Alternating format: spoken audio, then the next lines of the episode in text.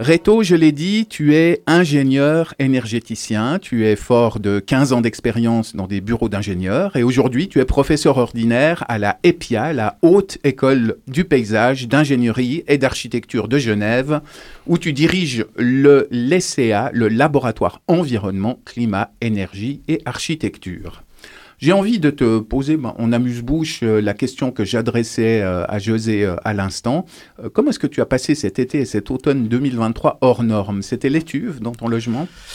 Hmm, ça va. J'ai essayé de jouer un peu sur l'ouverture des fenêtres selon l'orientation et certains moments, certains systèmes d'ombrage. De, pour éviter que ça monte trop, mais voilà, il a fait chaud.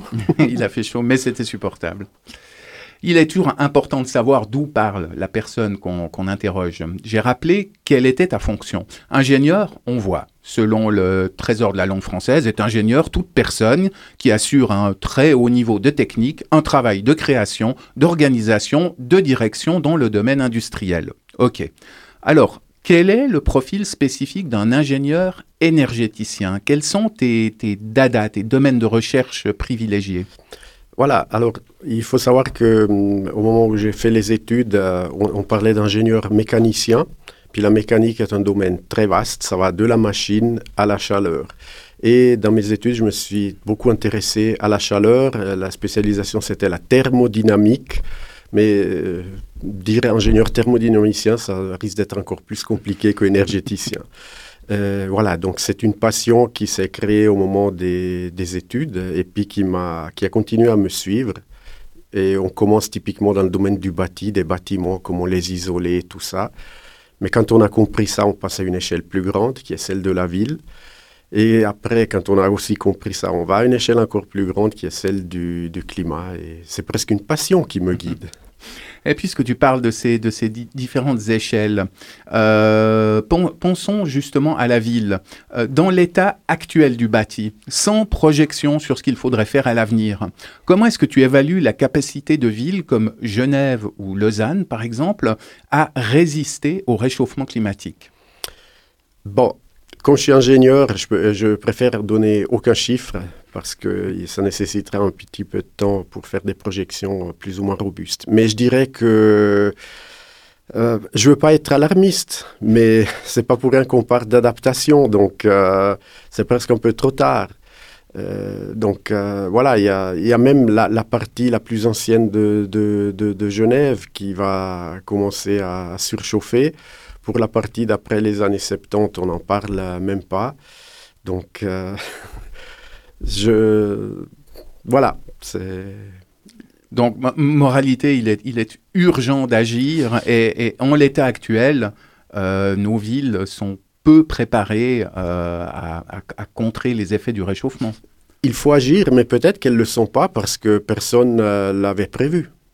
Hein, quand, on construit à côté d'une zone euh, à, danger, on, évite d'aller se poser où il y a des dangers reconnus, anticipés.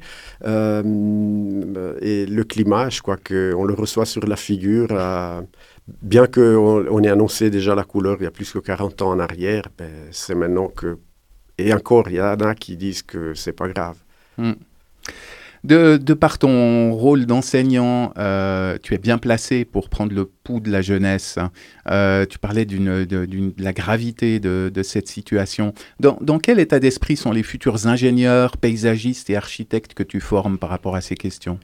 Eh bien, j'ai énormément d'espoir dans cette, euh, dans cette jeunesse, même si par ailleurs, au-delà du climat, euh, elle, est, elle, passe une, elle vient de passer une période euh, assez particulière. Je crois que ça l'a été pour, pour nous tous et on le voit. Mais je reste extrêmement confiant en fait par ce, ce, ce comment dire, par, par l'intérêt croissant de la jeunesse, cette responsabilisation des, des jeunes qu'on n'écoute pas assez, je pense.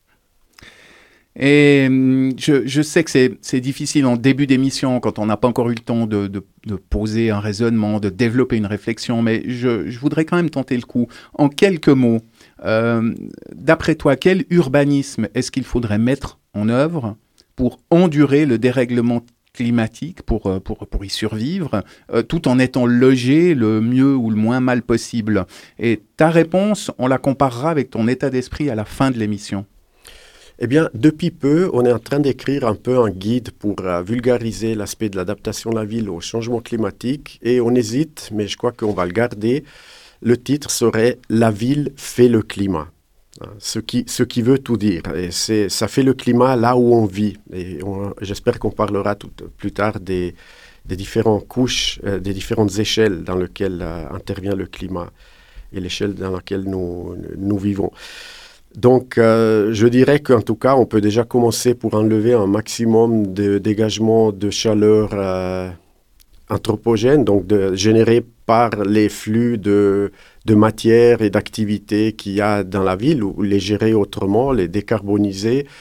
Euh, et, et, ensuite, après, il y a un processus qui, lui, prend beaucoup plus de temps, qui est celui de l'adaptation. Il n'y a pas de miracle, il faut désasphalter la ville. C'est une, une, réalité physique. On sait très bien qu'est-ce que ça veut dire quand on utilise le terme désasphalter. Il faut évidemment remettre un peu de nature et surtout le meilleur parapluie qui existe, euh, parasol qui existe au monde, qui est l'arbre. Mais il faut aller au-delà du slogan Je veux planter 500 arbres. Euh, parce que c'est beaucoup plus subtil que ça. Il faut les planter intelligemment, il faut qu'ils aient de la place. Et peu importe de l'essence, qu'elle soit indigène ou encore euh, euh méditerranéenne, comme on en parle de plus en plus, si elle ne trouve pas un environnement au sol et aussi un environnement urbain propice, même l'arbre, il souffre tout autant que nous. Mmh. Simplement, le pauvre, lui, il est fixe, il ne peut pas se mettre à l'ombre. J'aimerais qu'on parle maintenant euh, mesure et échelle de grandeur. Ça, c'est un sujet qui devrait plaire à l'ingénieur. Tout simplement, comment est-ce qu'on mesure la température en ville? Est-ce que c'est vrai qu'il y fait plus chaud en règle générale que dans des agglomérations euh, bien plus petites? Et, si oui, quelles, sont les causes principales? Bon, là-dessus, il y a énormément de confusion qui se véhicule à travers les, les médias aussi.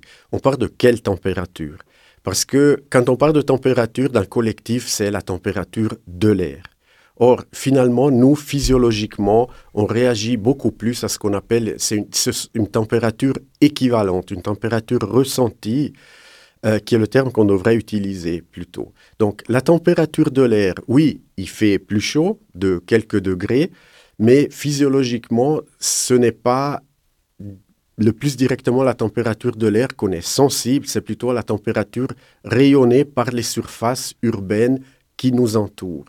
Des brises aussi. Et là, on réagit beaucoup plus vite physiologiquement. Et, quand on parle par exemple d'îlots de chaleur, euh, là aussi, à, que, à, quelle échelle euh, est-ce est est qu'on se place?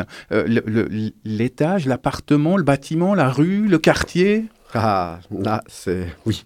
Alors, dans sa définition euh, originale, l'îlot de chaleur, il est déterminé par la comparaison de la température de l'air par-dessus un milieu rural campagnard par rapport à par-dessus une ville, un centre urbanisé. Donc, on est par-dessus.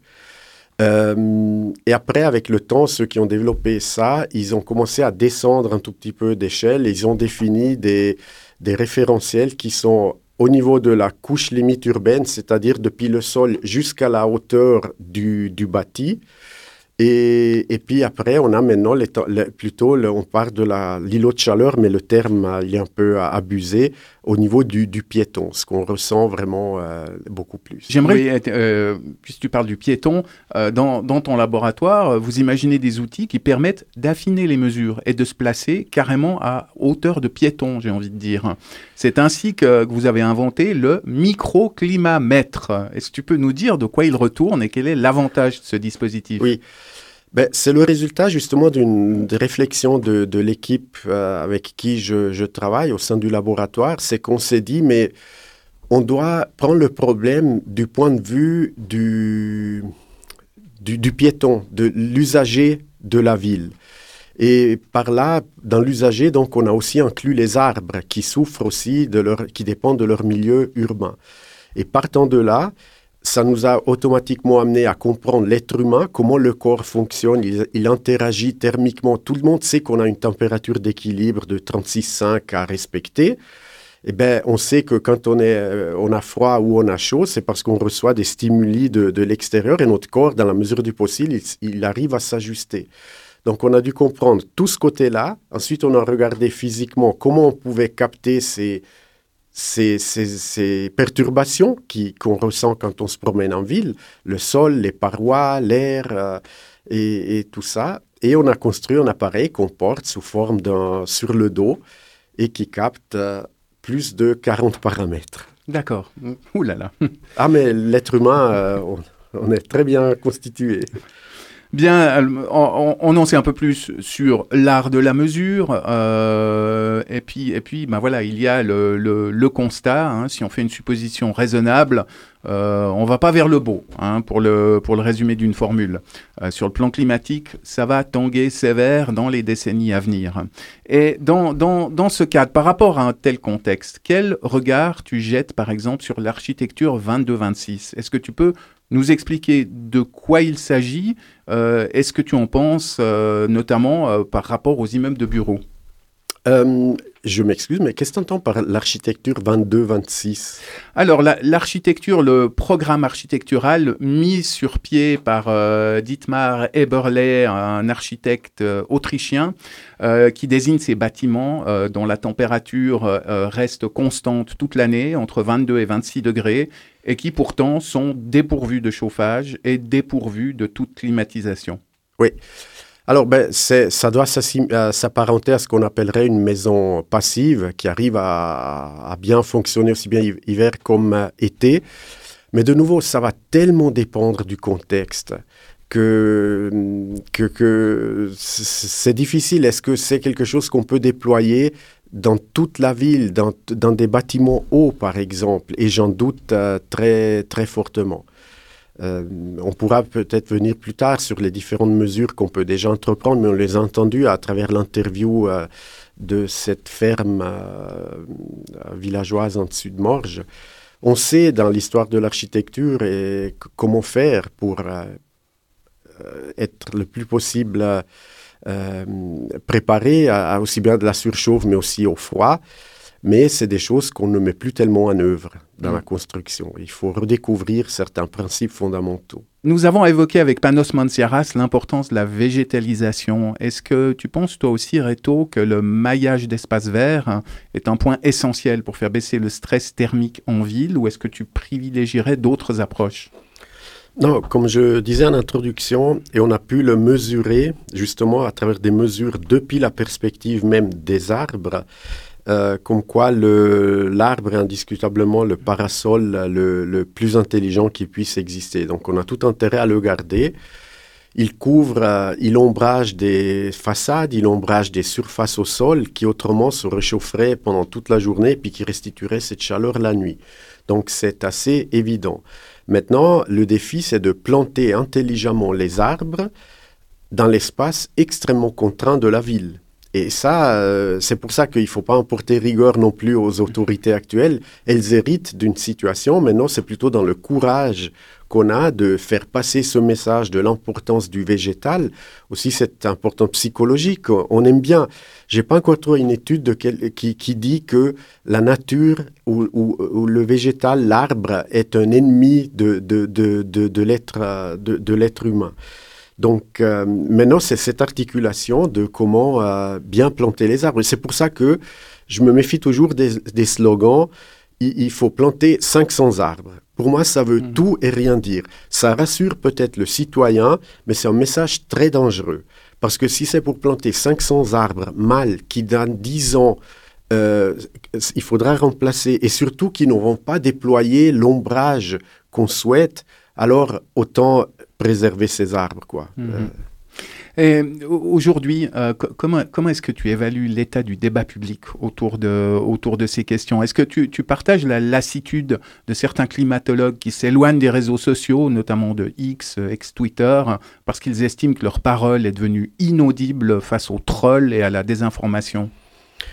Ouais, je partage assez cette, euh, cette approche-là ça, devient assez grave, justement. C'est un peu, mais comme partout ailleurs, on l'a vu, hein, entre la science, l'objectif et le subjectif, ou plutôt le politique.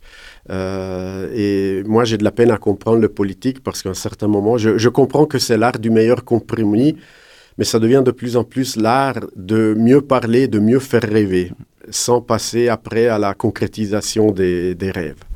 Et en début d'émission, je, je, te demandais quel était à tes yeux le meilleur urbanisme pour se préparer aux effets du, dérèglement. Euh, tu, avais, bah, tu avais parlé de, de, de, des arbres, de désasphalter les routes, etc. Est-ce que, en 15 secondes, est-ce que tu valides, est-ce que tu maintiens euh, cette, cette vision-là? Ou est-ce que tu voudrais y ajouter quelque chose? Non, euh, je la maintiens. Je dirais qu'au niveau des bâtiments en tant que tels, il ne faut pas oublier qu'ils doivent s'auto-ombrager par des dispositifs architecturaux intégrés dans la conception du bâtiment qui ombragent les façades elles-mêmes sans avoir besoin de planter un arbre. Et ça, on a, on a oublié. Euh, on est dans la mode des façades lisses, il faut pas qu'il y ait... Et, et on voit plus rien. Euh, en façade, c'est une espèce de pureté, une phobie dont en fait les architectes n'ont jamais questionné aussi si le citoyen n'a pas envie de voir des rues plutôt animées que des grandes des, barres. Des fioritures, oui.